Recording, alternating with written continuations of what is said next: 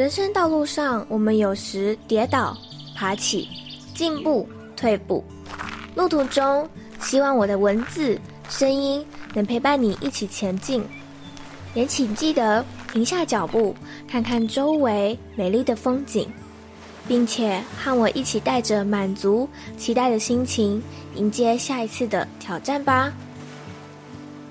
欢迎你来到一则茶室。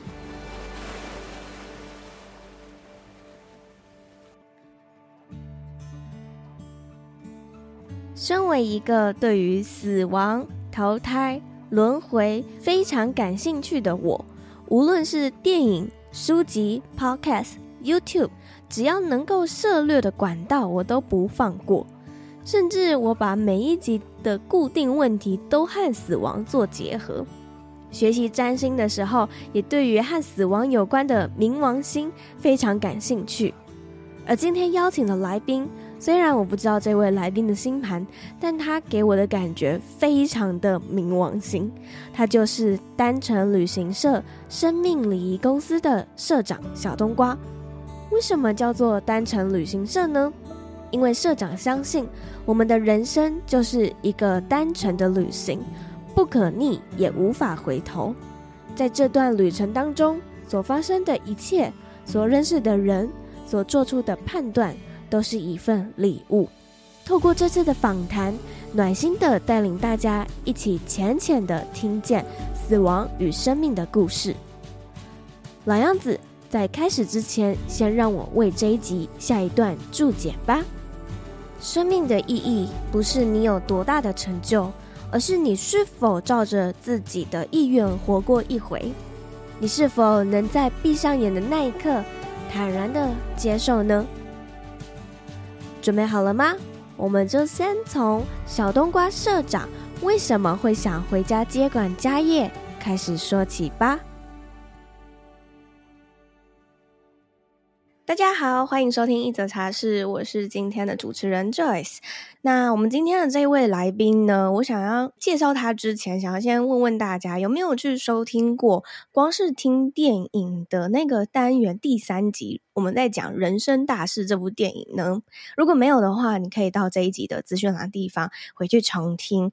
我第一次在看这部电影的时候，我对于整个电影的故事啊，还有探讨的主题都非常的感动。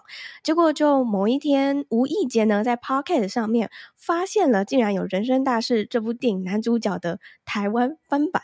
也就是我们今天的来宾小冬瓜社长，那他的公司品牌呢，叫做单程旅行社。我觉得这个品牌名称也蛮有趣的。我们等一下会请小冬瓜社长稍微跟我们介绍一下。话不多说呢，直接邀请小冬瓜社长上来跟我们介绍一下。我们就直接把精彩故事留给他来跟大家稍微分享一下。小冬瓜社长，可以请您跟我们的听众稍微介绍一下你自己吗？好啊，没有问题。各位听众，大家好，我是小冬瓜，很开心可以上 Joyce 节目。我本身是一个殡葬业者，那从事这个行业大概十多年的时间，这样。那因为家里算是呃，我父亲开立了殡葬行业，那所以也是耳濡目染，在这个环境下长大。那我在研究跟稍微查找一下您的资料的时候，我发现您的父亲以前是在万华角头，然后我对于这四个字。组合在一起，我有点没有办法去想 象。然后我再继续看的时候，又写“浪子回头”，我想这是什么样的一个腥风血雨的 历史故事？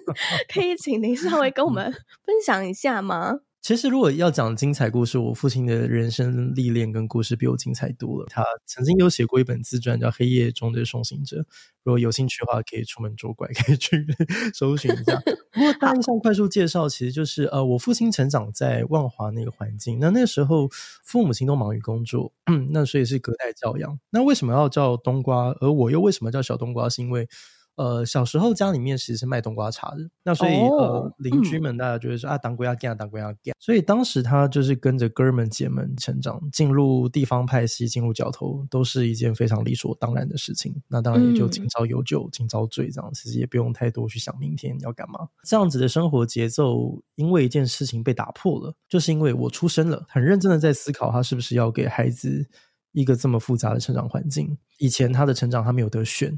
可是当他今天变成一个父亲的时候，他是不是能够有机会去翻转小孩的命运？这样，他要整个抽离出来，包含他那时候甚至还有毒瘾在身上，哦、然后为了我要戒毒，把他曾经欠给国家的债给还完，要出国深造。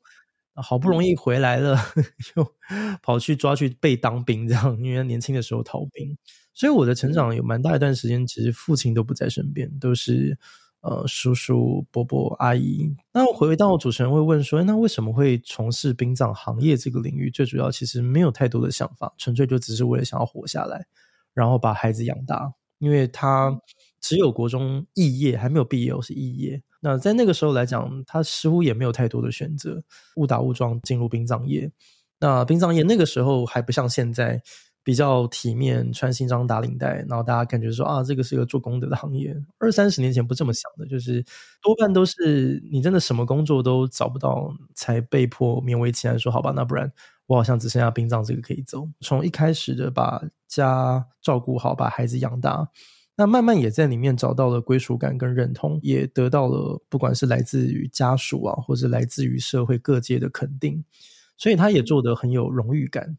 对，那所以我觉得他也在里面找到自己的人生目标跟喜乐，越做越开心，这样，所以他就后来也把殡葬行业变成他人生当中的职业。成长过程当中，其实可以感受得到父亲的不容易跟辛苦。嗯，可是那个不容易跟辛苦，我觉得是一种啊想象跟假装自己可以换位思考，都理解啊，我都知道哦，对，父亲不容易，你还是会有埋怨的时候，就好比说，可能当你自己。呃，青春期你遇到一些挫折，或者是你遇到一些叛逆，或者你需要人陪伴的时候，嗯，父亲都不在身边，你难免就会觉得，感觉他的世界只有工作，只有他的客户，只有他的家属。呃，甚至曾经我讲过，就是你陪伴家属、陪伴你客户的时间比陪伴孩子还多。你到底有没有想过，你儿子到底要什么？或多或少会有些埋怨。你说年轻不懂事吧？我觉得那个不懂事是在于说，你没有一个比较成熟或圆融的方法去表达你的需要。但是那些需要不代表它不真实、不存在，它都存在的。只是你可能从小到大，我们学了很多学校要我们学的东西，但是。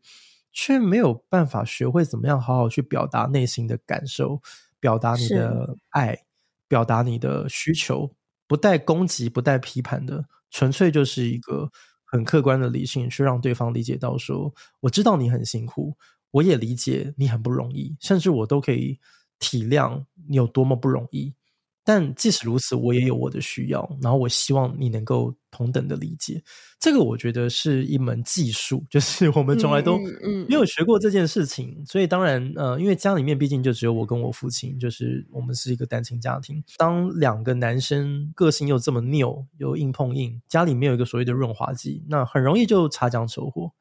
印象非常深刻。有一次我在大学的时候，我其实已经有点忘记那一门课是什么了。但那时候老师他就是给我们看了一个影片，然后我看完之后呢，我就马上传 LINE 给我妈还有给我爸，分别各传，就说妈妈我爱你，跟爸爸我爱你。结果他们两个人的反应就是天壤之别。我妈就说嗯，我也爱你呀。然后我爸就说。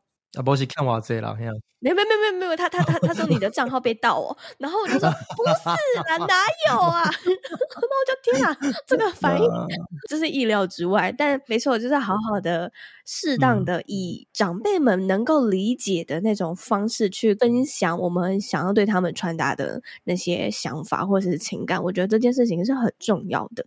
回过头来，就是您刚刚说在成长过程当中，尤其是青春期的时候，嗯。跟父亲之间有很多的冲撞跟冲突嘛。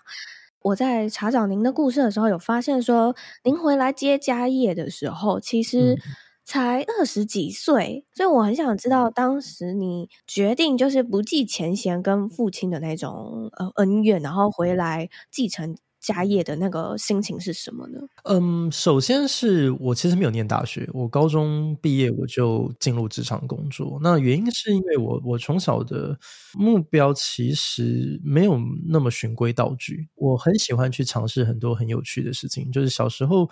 内心充满的一个艺术家的灵魂，对，所以，oh. 呃，我玩过乐团，组过 band，写过歌，弹过吉他，然后当过演员，拍过戏。坦白说，坦白说，都做的不怎么样。我内心很喜欢，也很渴望创作，所以，嗯，虽然家里面是做殡葬业，从小到大耳濡目染，但是我从来都没有把殡葬作为我的人生目标跟首选，从来都没有。那我父亲也很早就知道这件事情，所以在很年轻的时候，他也会觉得说，呀，没关系，我儿子就你就你想干嘛就干嘛，反正他也不不怎么管我这样，所以你开心就好。嗯、事情是转折是在于说，我在我成年之后，因为有一次跟我父亲有一个非常大的冲突。那那个时候算是一个很小的一个争执点，这件事情小到我已经完全忘记我们当初到底是为了什么事情吵架，已经忘了。那个吵架到后面就很不愉快，我觉得那是一个积累，那个是一个十十几年的积累。我有一次我穿着 T 恤。短裤在家里面游走，然后我父亲把我骂了一顿，他就说：“现在都几点，你怎么还不去上学？”这样，然后我就跟我爸说：“我说爸，我毕业了。”OK，我在我高三那一年，我知道我没有要念大学，所以有一个学期，我说我想要给我自己，给我父亲一个交代，所以那个学期我拼了命念书，然后我在那个学期，就是我考上了，就是那个学年度班排名的第一名，只是当。过不久，我们因为家里吵了这个架，那后来就真的是把十几年的委屈跟压力都倾泻而出，爆发。就是，对，就是我理解你赚钱不容易，我理解为了这个家你做了很多的牺牲，我理解你为了我做了很多的选择，然后这些东西都让他非常的辛苦，这些我都知道。可是他并没有办法取代我内心渴望一个父亲陪伴的一个需要。是到最后，你知道，父亲都很喜欢讲，就是说啊，我做的这一切都是为了你。这样，我知道他讲的是发自内心的，但是另一方面听起来又他妈超刺耳，这样的我就觉得对对对。然后当下你就跟他讲说，别了。如果你说你的这一切都是为了我，你的这些努力、这些辛苦，然后为了我，我觉得天哪，压力好大。就回到我刚刚讲，就是我们不会表达爱，就是内心里面其实是心疼的，就是会觉得说：天哪，你已经十几年了，你还要多久？没有像以前那么辛苦了。你说不敢说大富大贵，但是我们物质上也不缺了。嗯，你要不要好好的 放松，面对你自己的人生，哪怕享受一下都好。那那个是一个内心很很深沉的一种想法，可是你你表达不出来，到最后。你只能用一种很伤人的说法从你嘴巴里面倾泻而出，你就是告诉他说：“，如果你说这些都是为了我，我不要可不可以？你留着你自己慢慢花可不可以？这种东西就覆水难收嘛。你你当下你知道你你做了一件很糟糕的事情，可是某一种程度你又觉得。”我有理有据啊，就是我觉得我很站得住脚啊，对，所以你也不会有什么想要道歉的情绪，你只是知道说你做了一件很糟糕，但是你又不想要去低下头跟他说对不起，所以那一天晚上我连夜我就就离家出走了，也很想要透过自己的双手双脚去证明说呀，我其实没有他想的这么没有能力。这么不堪，我长大了，我可以独当一面了。嗯、我我有我自己面对世界的方式，所以我大概离家蛮长一段时间。那打电话我几乎都不接，然后传简讯我也都爱回不回这样子。所以我我一直很刻意去疏远那个距离。那截至到目前为止，我都没有想要接家业，因为我太熟了，我知道这个行业在做什么，所以我很享受服务家属的那种成就感，我很享受那种陪伴家属过程当中得到认同。嗯然后你陪伴他，你可以圆满他们家人最后一层的这种爱跟支撑，这种被认可的感受。嗯。可是我没有办法想象，我要去当一个礼仪公司的老板，要去处理的就不单单是这些问题。毕竟这个行业它不是早餐店，它其实非常复杂。哪怕这些在那段过程当中，父亲一直希望我接班，我都我都一直在抗拒这件事情。到了最后那段旅程，是有一天接到我父亲的电话，他告诉我说他。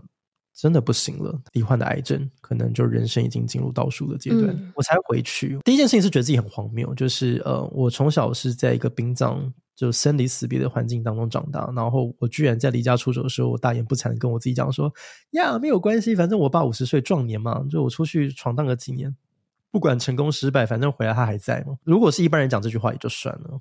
我是一个做殡葬的，然后我居然忘了这件事情，就是没有所谓的存在是理所当然的。你以为你回到家打个电话给他，然后跟他讲说：“哎，爸，肚子饿，要不要帮你买个便当？”这件事你觉得稀松平常，这叫做正常，没这回事。就是，所有的陪伴都没有理所当然。嗯。然后我忘了这件事情。然后当我回去的时候，还是孜孜念念的问我到底有没有要接葬仪社。然后那时候我其实我坦白讲，我是非常愤怒的。第一个当然是愧疚，就是我觉得天啊，我我那时候离家出走，我还扭打。然后骂他，攻击他，我还没有跟他说对不起，我就觉得我好惭愧。然后他已经到最后，我觉得我不知道该怎么办，就是很慌。然后另一方面，就我爸又很焦急问我说：“那你要不要接？你要不要接？这公司你到底要不要接？”我那时候心想说：“妈的，干超超超不爽！”就想说：“你可以不要在这个时间点问这个问题吗？”这样。然后一方面是干都什么时候了？对对对对，对，你不为了我也没有关系，你好歹他妈为了你自己好不好？嗯、就是你为什么到了这个阶段，你还在想公司怎么办？到底它有多重要？嗯、重要到它的优先顺序居然是排在我跟你之前？嗯，所以我其实是很愤怒的。然后我我我在那个时候我不敢轻易做任何承诺，因为我知道在那个环节下，你一旦做了承诺，你就真的要做到。反正这个故事到了最后，就是嗯，有一天医生他把我叫进他的办公室，他就说，嗯，爸爸的状况真的不太好，然后。他即将陷入一个很深的睡眠，一旦睡着之后就醒不来了。那你有什么话就趁现在吧。那那个时候你才甘愿放下你很多的情绪，包含你的恐惧、嗯、你的懦弱、你的害怕。那说，诶，你要恐惧什么？你在害怕什么？我内心非常恐惧，他不原谅我。我非常懦弱，就是我没有勇气去面对我曾经伤害别人，然后我要寻求对方的原谅。这件事情是很不容易的。但是直到那一刻，我心里很清楚，我如果再不做，我就没有机会了。第一件事情是跪在我父亲的床边，我问他说：“有一件事情，我真的好想知道。我长了这么大，这二十多年，我真的很想知道，就是你到底爱不爱我？”然后我父亲他就，他那时候状态其实很不好，所以他就是意识很不清楚。可是他突然就回过头，就说：“哎呀，我觉得我做的一切就是为了你啊，不然我做这些是为了什么？”很发自肺腑的。然后那时候才对他忏悔，对他说对不起，说我我很抱歉对你做这些，你能不能原谅我？这样，那我父亲他就淡淡讲说没事啊，这就是爸爸的命啊，他心甘情愿这样。嗯、那时候当然也我跟他聊人生了，包含问他说五十岁走了会不会不甘愿？然后说或多或少吧，但是他没什么遗憾，因为他觉得他这辈子已经玩得很过瘾了，唯一最大的遗憾就是来不及看我结婚生子吧。那个时候来讲的话，就内心其实我们。在一起生活二十多年，我们从来没有像那样子的品质坐下来好好聊一次天，从来没有。好遗憾哦，好像都非得要拖到这个时候了才甘愿把心里话说出来。最后，最后他还是讲那句，就说。那你到底要不要接？啊妈的，烦哦！然后 他很在意这件事，对，就想说，好啦，你你你你这么在意，那就就接嘛，不然怎么办？你都、嗯嗯、都聊到这个份上了。嗯、故事的结局是我几年后我把这间公司给玩糟了，然后最后的结果就是我父亲辛辛苦苦打拼的事业，就是双手就献给了别人这样子。那当然，这个我觉得没有好坏，就一切就是。缘分的使然，啊，我也不怪罪任何人，这事情也都过了。只是那时候我内心对我父亲很愧疚，我也很亏欠。在很多的我父亲的访谈，他毕竟是个名人嘛，所以他上过很多节目。我想要试着从他所曾经说过的话，找出到一些蛛丝马迹，希望可以给自己一些答案。我想知道我父亲是怎么想的。嗯。然后我很意外的是，他在某一个电视节目当中，他留下了一段话。那段话，他的情境是。当时我已经离家出走了两年，主持人就问他说：“今天节目你聊了很多跟你儿子之间互动的想法，然后听得出来，身为一个父亲，你也有很多的话想说。要不这样吧，你有没有什么话当着就是摄影机说？也许有一天你儿子会看到这个影片，这样。”然后我父亲那时候他就讲，他就说：“请原谅我，就是我我我知道我不是一个好爸爸，可是我尽力了。嗯、我希望我在我我有能力的时候，我努力的帮你铺路，就是希望你不要像我小时候一样过得那么辛苦。”然后那一刻才发现到说，其实接不接公司其实一直都不是重点，因为我父亲的观念很传统，他觉得我的儿子是做艺术的，我只要饿死了。我儿子以后他没有未来，他完蛋了。然后他以后会很死街头，他没有人照顾。嗯，所以他一直很反对我做艺术，这样他觉得艺术家就是很穷困潦倒这样子。所以后来才搞懂，原来他也就自己讲了嘛。他说他做殡葬，他知道一切都带不走，所以公司根本没那么重要。对他来讲，他只是希望说做殡葬没有办法保你大富大贵，但起码保你生活的下去。对。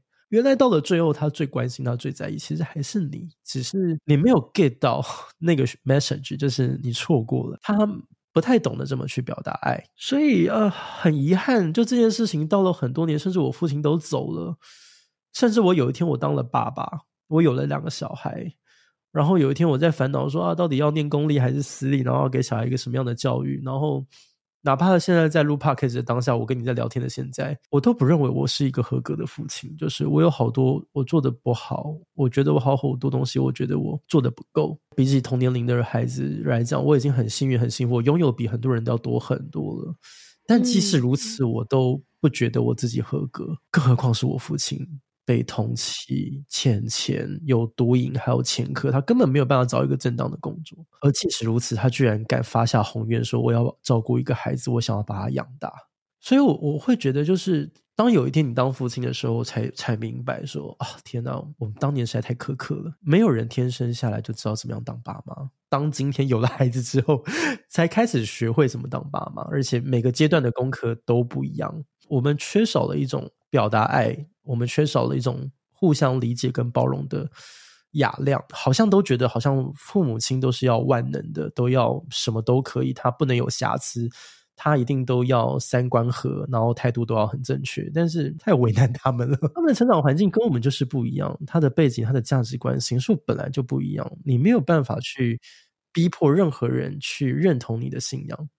这件事情有点抽象，我讲一个比较具体的，就是我在我父亲过世很多年之后，我一直在埋怨这件事情，就是我一直在不爽一件事情，就是我我很惭愧，我很愧疚，甚至我有罪恶感。可是某种程度上，我又超不爽，就觉得我觉得我没有做错事啊，就是我觉得我当初 离家出走也是有理有据的啊，我又不是他妈小屁孩，对不对？当然行为是有点屁孩，没有错啦，对，但是我的我觉得我很有道理啊，内心很纠结，一方面就觉得自己。很没有办法原谅我自己，但是另一方面我就觉得自己很合理，这样，所以就是活在那种很很纠结的情绪当中，活了很多年这样。有一天我，我我遇到一个状况，就是我有个客户，那时候已经开始做殡葬了，有一个老父亲他过世了，那老父亲他没有，他本人没有宗教信仰，然后因为走得很突然，他也来不及交代任何的细节。那他有三个小孩，老大是佛教，老二道教，老三基督教。哇哦，OK，可想而知，这个开会非常之精彩，你知道就是。哇，这个针锋相对，你来我往。大哥说啊，这个家里家族就是拿香拜拜的啊，你就是要这样做才符合正统啊，不然我要拿什么脸面去面对这些亲戚这样子。嗯、然后小儿子说：“爸爸这些年跟我们住在一起，早就已经跟我们一样受洗成为基督徒了。你这样子对爸爸很不好，你这样对他很不尊重，好吗？”然后说：“啊、那亲不基督是你家的事啊，我们其他人就是拿香拜拜。你突然要跟你阿妹，我们哪阿妹得下去啊？什么什么之类的，反正。”就各种吵，这样。那一刻，因为你是你是一个旁观者，你就突然发现，他们有对错之分吗？没有啊，其实没有，因为三个小孩他们都希望用最好的方式来照顾他们父亲的最后一里路，他们都衷心的相信，用他们内心所走的这个方式，一定是对他父亲最好的。他们没有认错，他们都尽力了，只是说他们无法理解跟包容。跟自己意见不同的人，但是他们没有出。嗯、后来我们就提出一个方案，这个方案也是以前我父亲还在的时候他教我的，就是是客户要去哪不关我屁事嘛，但是你要办签证，我都帮你办一办嘛，这样。所以 我们后来我们就跟他讲说，呀，没关系，那要不都来吧。所以那天的仪式很有趣，就是呃，道教的仪式比较长，清晨大概五点多就起床了吧，那六点开始做仪式。然后七点开始就用佛教作为整整场告别式的基底，大概播了半个多小时，四十分钟的时间给那个基督教的小儿子，让他的那个教友来做他们最后的仪式，这样子，觉得蛮有趣的。大家参加了也会觉得哇，还蛮酷的。那我觉得这个就是一种多元文化的这种包容，然后跟尊重最好的体现，这样子。是 是。回到我当时的情境，就是我父亲他有他的信仰。我有我的信仰，我父亲的信仰叫做：身为一个男子汉，所有的生命的一切就是要为了家庭燃烧。你所做的一切就是为了要把孩子养大。嗯哦、我们这种活在比较养尊处优的物质环境，我们成长的教育就是：人生不是只为了钱，不是穷的只有钱。对，所以就觉得人生还有很多值得追求的东西，那也没有错。所以就只是说，你的信仰不是我的信仰啊，我的信仰也不是你的。那。最终说到底，我们其实都不需要彼此说服谁，我们也不需要谁非得要认同谁。即使我们做殡葬的，可是我很多时候，我们也未必真的很懂得怎么生活这件事情，然后怎么懂得去爱。我们多半都是在失去了，嗯、然后有遗憾了，甚至当自己人生受到挫折、受到痛苦，你回头望才发现呀，我觉得我那时候做好像有点太任性了，这样，然后你才会发现说呀，我们其实都应该好好学会怎么表达爱这件事情。在听完人跟人之间的信仰啊，还有价值观，然后有所不同这件事情，其实我在上一集，也就是采访占星师派翠克的那一集的时候，我们也有聊到。在我学占占星之前的时候，我也是没有办法去理解，比如说理解我父亲为什么他就是视车如命，然后只要不小心碰到，就好像我犯下了什么很很严重的罪这样，这样的一个意见分歧会造成我们之间关系就没有办法那么的平顺或平稳。这些困扰其实都藏在我的内心很久很久，它已经不是一年两年的事情了。那直到我学会了占星之后，我开始把这些我不理解他，他也没办法理解我的人的星盘全部都排出来看过一轮，就瞬间懂了。就是有些人他们生下来就是注定是那样。好，你懂了之后，就像是刚刚小冬瓜社长说的，你有你的信仰，我也有我自己的。我们就是尊重彼此，就这样。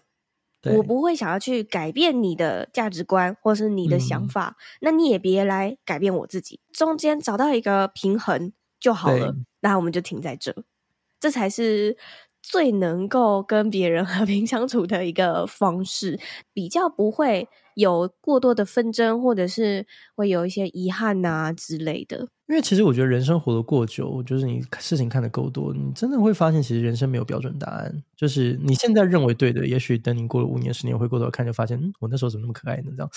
对对对对 对。然后，嗯，所以我觉得也没有好坏对错、高低立判，其实都没有。所以，呃、嗯，有时候我觉得就是一种当下，就适不适合、舒不舒服、自不自在而已。就像比如说我们在殡葬的文化当中，其实你会发现，就是说也没有标准答案，每个家庭都有面对死亡的不同处理方式。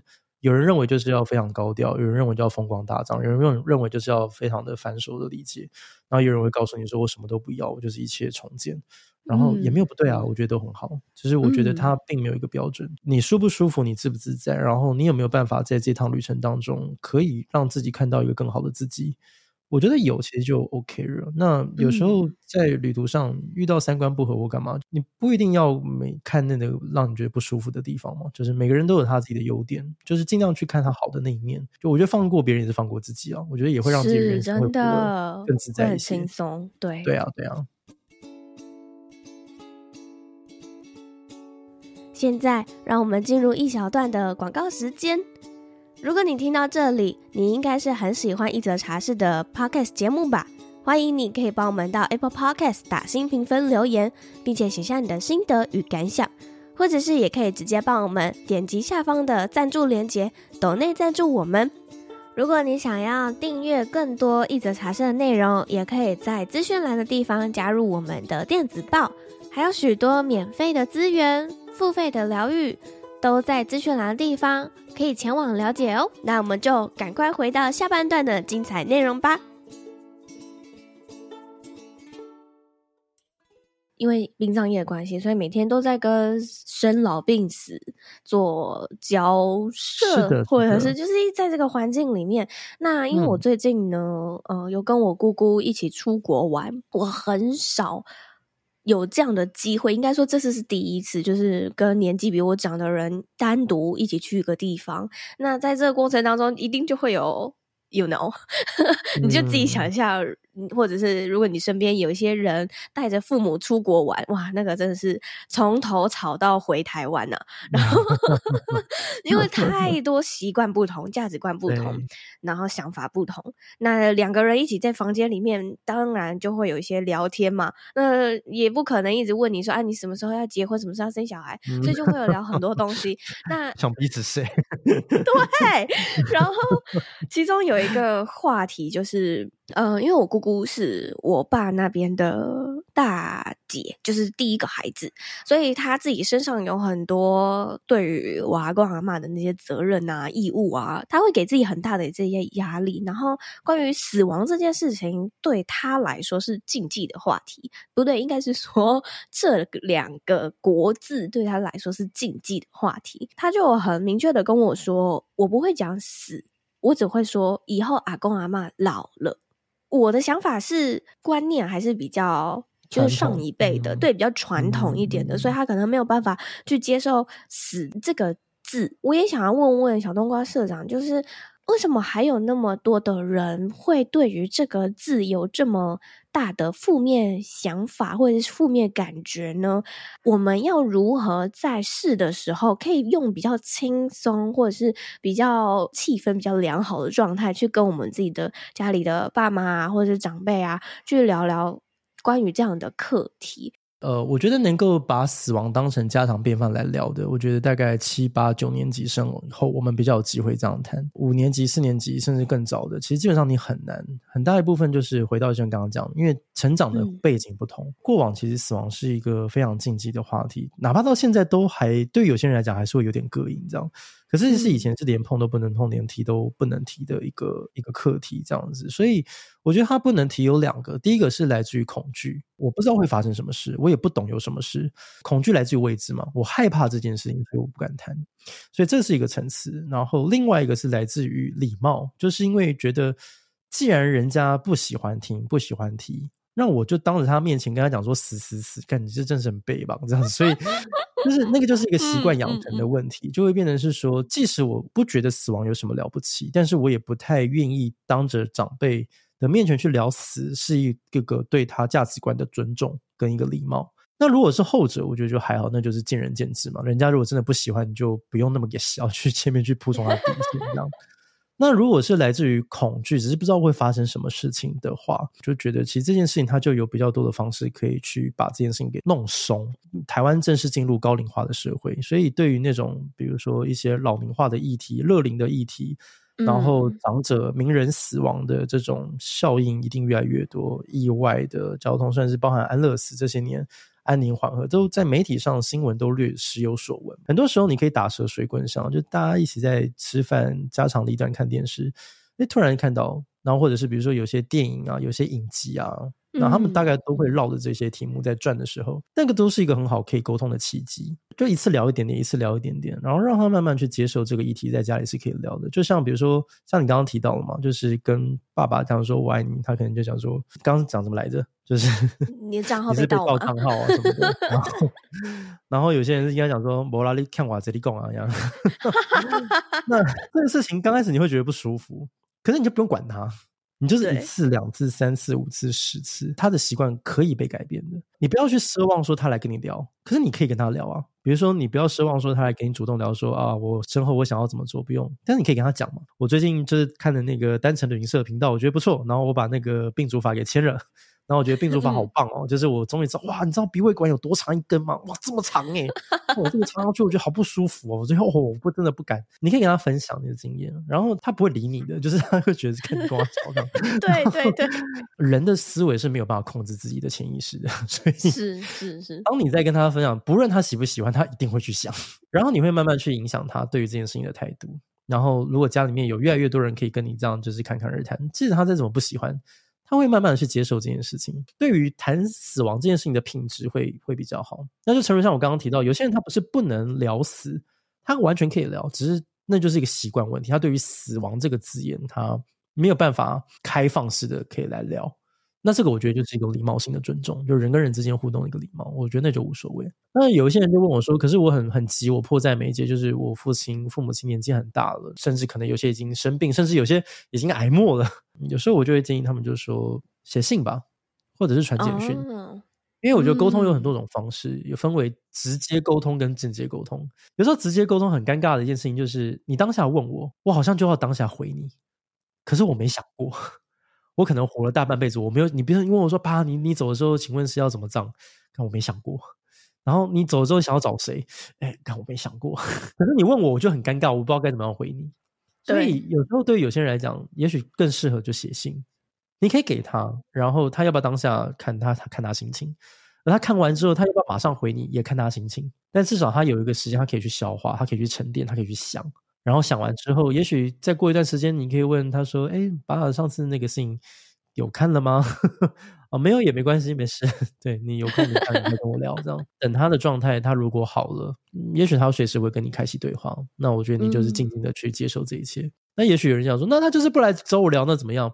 那我觉得那就是他人生的选择。我觉得人生有件事情很重要，就是很多人会把自己活得很累，就是会把所有人的功课都往自己肩上揽，就是会觉得说你所有事情都是我的事，但没没有。就刚刚那个例子来讲的话，我觉得就是分为我的事、他的事跟老天的事嘛。我的事是什么？我的事就是在我的能力范围内，我帮你开一扇门，然后让你了解说死亡其实可以先准备的，然后死亡可以先聊的。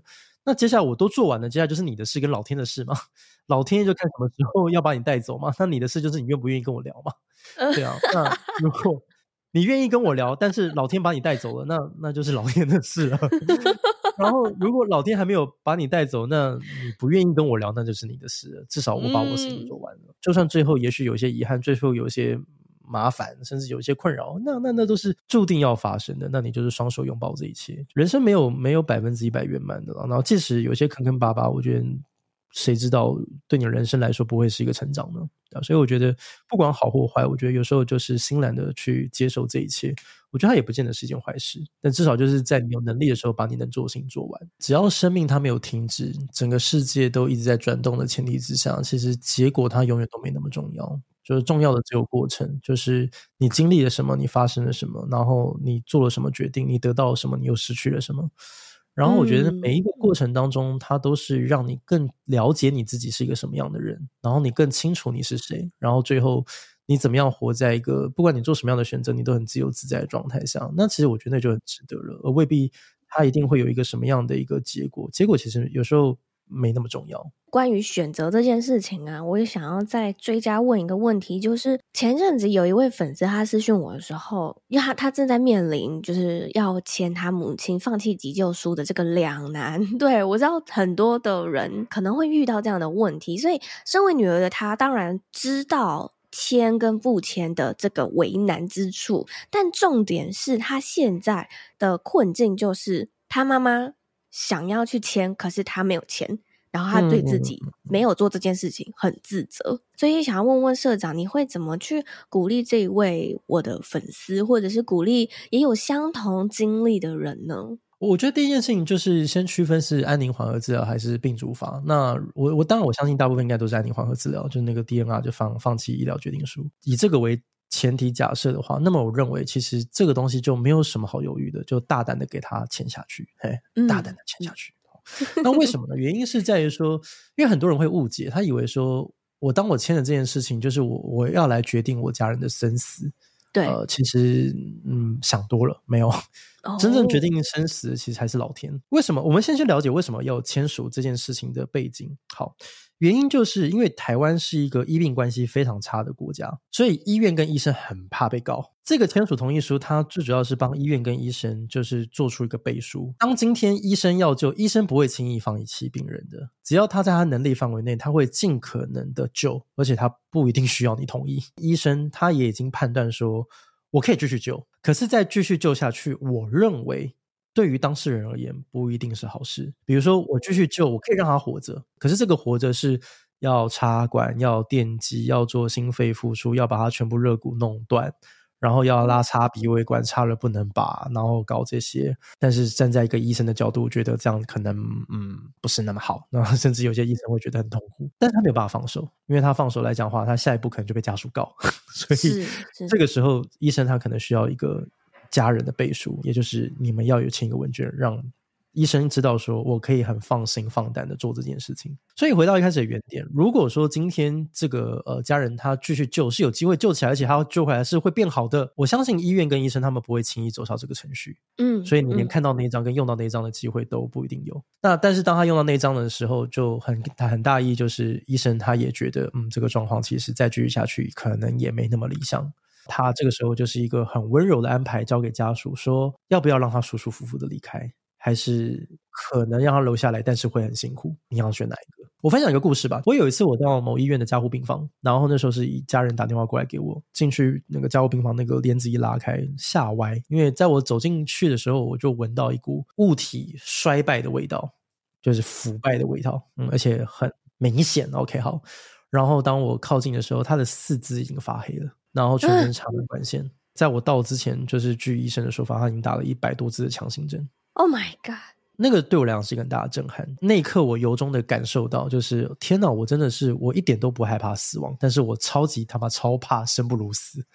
就是如果有一天变成这样，拜托，请让我死了吧。就是，可是他的身体是已经死，还是他已经死了？在一个客观的逻辑上来讲，他早就死了，而且他死透了。可是因为在在生物真相上，他还有脉搏，还有非常轻微的脉搏，所以在生物上来说，他还活着。家属不愿意放手，家属说：“我没有办法接受我亲人要离开我。”仿佛好像只要那个机器还在动，嗯、只要那个机器还有在跳，他的家人就没有离开他。但是其实我们明眼人在旁边看都知道，他家人早死，而且死透了。但我们没有勇气跟他讲这句话，我们也没有办法讲这句话。那就是每个人对于面对死亡这件事情的接受程度不同，所以我们都予以尊重。放在当事人的身上来讨论这件事情，你不觉得那是一个很可怕的折磨吗？对呀，对。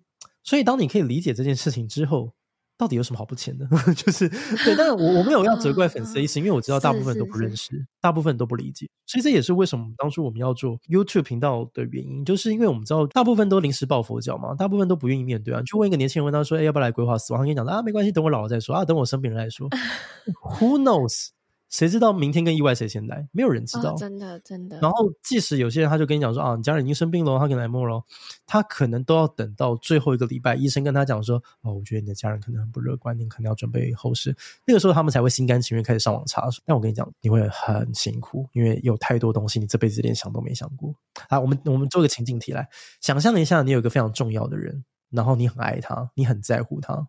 而且这个人他离开，很高概率是你要必须负责着手他身后事的一切。好，接下来我们开始想，请问他的遗照有哪一张？你要让他穿什么衣服离开？他的朋友你要邀请哪些人来？场地要安排多大？二十个人、三十个人、五十个人，还是一百个人？要办在哪？什么样的形式？然后什么样的歌曲送他最后一程？然后最后是要火化还是土葬？然后火化之后他的骨灰要放在哪里？每一个问题展开来，它都是一个 灵魂拷问。真的。我瞬间突然觉得我好像跟这个人没有到很熟，但其实他可能是我的亲人。有太多了，而且如果真的有经历过超办身后事，你会知道没有太多时间让你想。从亲人离开到你要做完决定，你大概只有四十八小时的时间。我刚刚上述所提到的所有的问题，大概有一半以上是要你知道在八个小时内决定遗照哪一张，为什么？因为遗照就要洗了，然后要用什么样的信仰，灵堂要设在哪里，马上就要安排了。多少人的场地，然后要用什么样的形式来办？为什么？因为訃闻要印了，不印没办法通知。每一个人都在赶飞机耶。是是，所以很多时候我觉得我很很心疼的事情是在于说，我有很多的旅客，就是他家人过世了，然后到我这里来。那开会的过程当中，我没有办法给他太多的选择。比如说网络上大家认识我的形象都很克制化，就啊你要怎样都可以，是什么？可是真的如果到我面前，然后他完全没有做做任何准备，我就是按照最支持的那一套丢给他。为什么？因为他已经很痛苦了。嗯嗯他已经很累了，他没有那个心情再去思考说，呀，我觉得我爸爸应该会喜欢一个呃一个欢送 party 哦，他应该要怎么看？他没那个心情，嗯，他只要把事情能够圆满的做完，他就偷笑了。这个时候你没办法给他添乱，所以你只能给他一些很制式的安排。然后呢，他做出了一堆的选择，你发自内心，你从当下你就感受得到说他其实没有很喜欢，但你没有办法，所以他只能这么做。所以我会觉得，就是每个人都需要提早规划自己的身后事。然后你有一些想法，如果没有想法也无所谓。那如果有想法，你们就真的要早点跟你的家人沟通这件事情，然后你会比较从容，然后你走的也会比较安心。至少就是，就像我之前有个客户就是啊，就问他说，哦，走了之后要听什么？我放念佛机啊？念佛机怎么唱？我说哦，念佛机就阿弥陀佛，阿弥陀佛啊，放多久？八个小时？看你杀了我算了。他说他没有办法接受，他走了，他精彩的人生，他如此璀璨美好的人生旅程，然后在最后是居然是要诵经声的八个小时。那我我要先讲。如果你的信仰是很吃这一套的呀，这个百分之一百 OK，而且非常坚定，okay, 我觉得是很好的。Uh, 这个我们一定要尊重这个信仰。但如果你你很害怕这件事情，啊，这个一定要早点先想好。对、啊，oh, 对，这就是我们的的环境了。那但是这不怪罪大家，因为。我们其实从小到大，整个社会环境并没有让我们有太多的接触跟教育。你要回想到我们小时候，只要家里面身边有人过世，其实长辈都是属于那种，就是尽量不要让小朋友接触，就不要让小朋友对碰到、看到、去聊。所以久而久之，就是我们对于面对死亡这件事情的处理能力是很弱的。如果有仔细听到现在的听众，我相信大家可以理解，就是说，我们虽然一直在聊死亡。可是精准的来讲，其实我们都在聊如何活着这件事情。只有死亡才可以让我们很认真的必须得看待我要如何活着。因为如果没有死亡，如果假设人的寿命是无限的，其实我们做任何选择其实都无所谓，因为做错就重来就好了。因为我们有太多的时间可以重来，然后我们有太多的时间可以等候。我现在不做，我五百年、一千年、一万年之后再做就可以了。因为人生是有限的。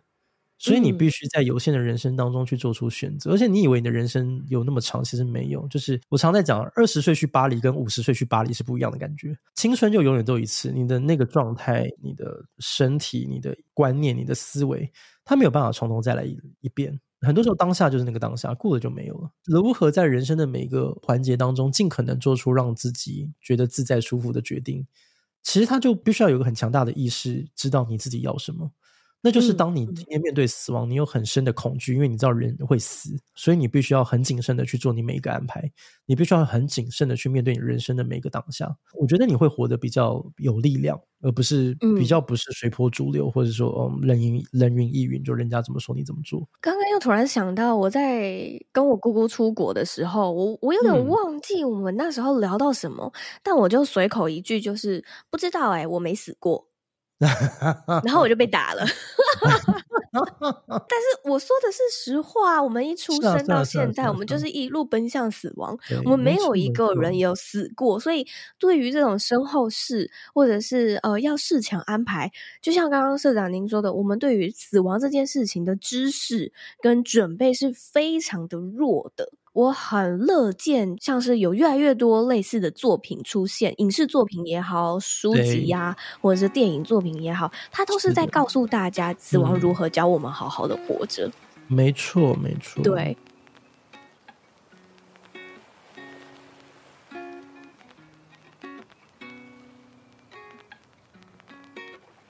因为时间的关系，所以我将这一集拆分成上下两集。经过这一集小冬瓜社长的分享，不知道你有没有对于死亡更加了解一点，或是有所改观了呢？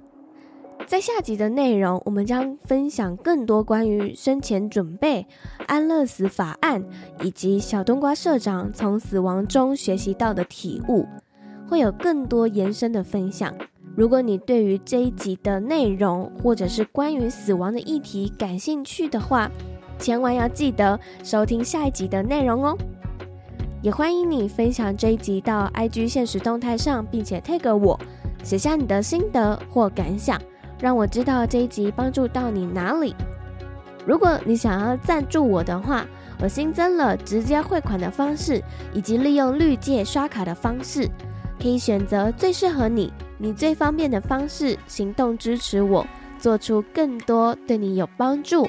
更好的内容哦，我们下一次的空中再相见喽，拜拜。